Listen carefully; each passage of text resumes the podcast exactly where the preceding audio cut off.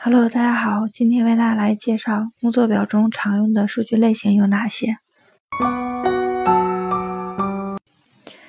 工作表中常用的数据类型包括文本型数据、货币型数据、日期型数据等。文本型数据是指字符或者数值和字符的组合。货币型数据用于表示一般货币格式。如要输入货币型数据，首先要输入常规数字，然后设置单元格即可。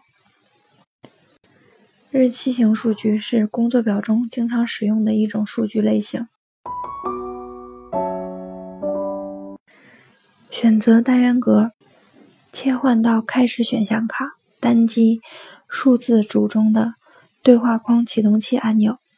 弹出设置单元格格式对话框，切换到数字选项卡，在分类列表框中，我们可以看到有常规、数值、货币、会计专用、日期、时间、百分比、分数、科学技术、文本、特殊以及自定义等多种形式。如果用户对数据格式不满意，可以在此进行自定义设置，单击确定按钮即可。